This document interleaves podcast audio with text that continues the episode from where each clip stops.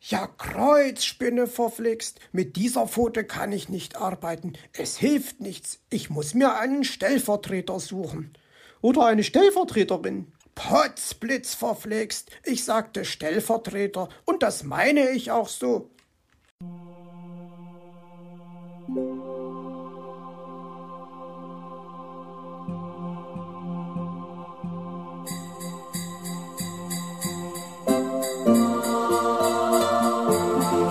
Oh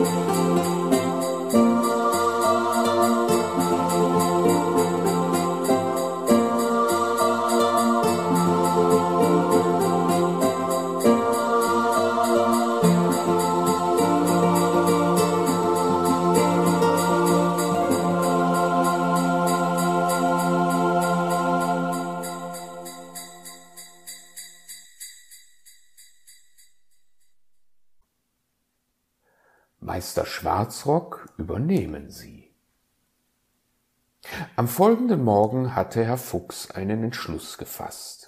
Mit seiner schmerzenden Pfote konnte er ganz unmöglich eine neue Zwitschi-Figur drechseln oder schnitzen oder was auch immer. Nein, das ging so nicht. Er brauchte Hilfe. Also rief er Meister Schwarzrock an und bat ihn, zu einer geheimen Besprechung in seinen Bau zu kommen.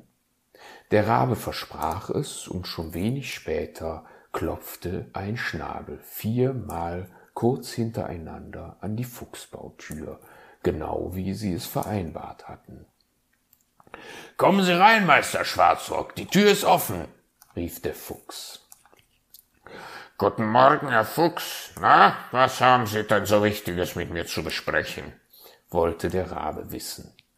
Ich habe mir gestern die Pfote gequetscht, begann der Fuchs. Soll ich mir die Sache einmal ansehen?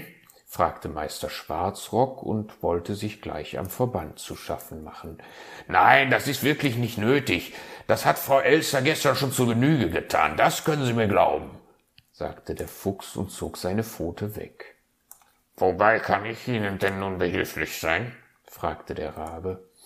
Sie werden verstehen, dass ich mit meiner verletzten Pfote nicht arbeiten kann. Und da ich nicht arbeiten kann, muss sich ein anderer hierum kümmern. Und damit schob er dem Raben das Foto von der Zwitschi-Figur hin und sah ihn gespannt an.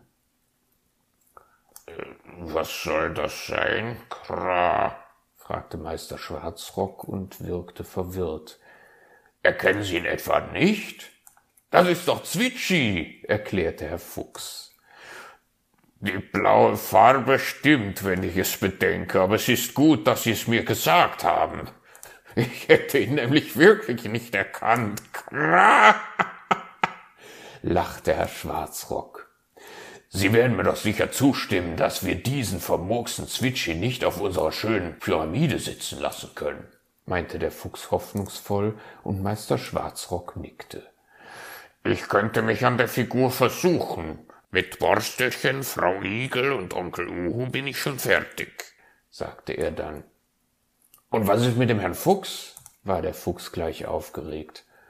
Um den kümmert sich doch Onkel Uhu, oder haben Sie das etwa vergessen? fragte der Rabe. Ach ja, natürlich, ich habe ihm doch sogar die Farbe vorbeigebracht fiel es Herrn Fuchs wieder ein.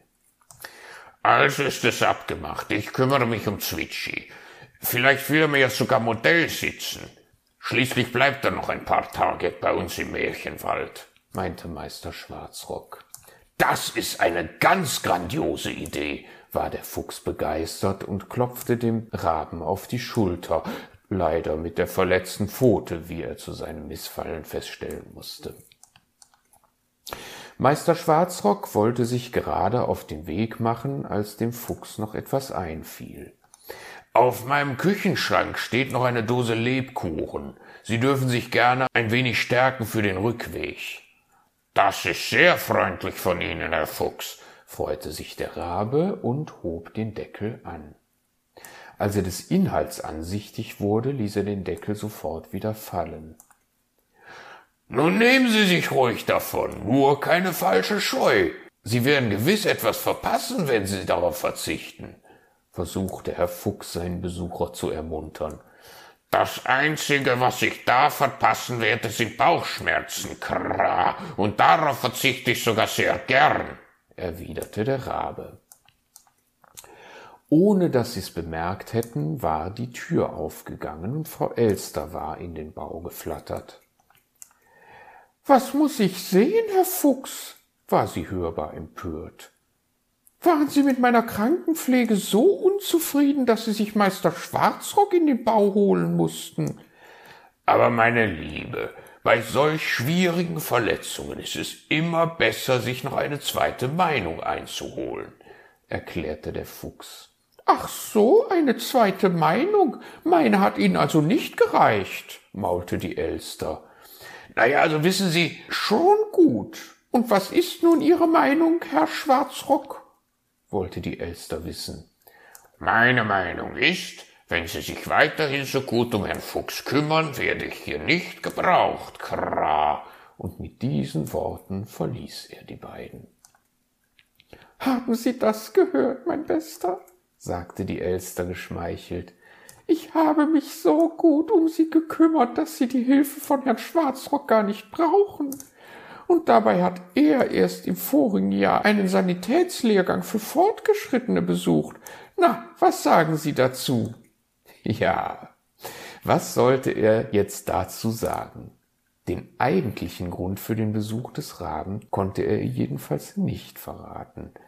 Deshalb sagte er, Sie sind eben ein echtes Naturtalent, Elsterchen. Ja, das sind Sie.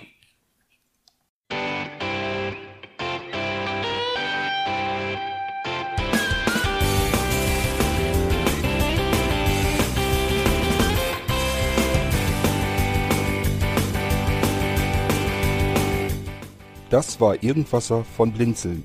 Wenn du uns kontaktieren möchtest, dann kannst du das gerne tun per E-Mail an podcast.blinzeln.org oder über unser Kontaktformular www.blinzeln.org. Blinzeln schreibt man in unserem Fall immer mit einem D in der Mitte. Wenn du möchtest, kannst du uns sehr gerne auch einen Audiobeitrag auf unseren Podcast Anrufbeantworter sprechen. Der hat in Deutschland die Telefonnummer 05165 439 461. Und wenn du uns aus dem Ausland anrufen möchtest, dann ersetze einfach die erste 0 gegen die 0049 für Deutschland.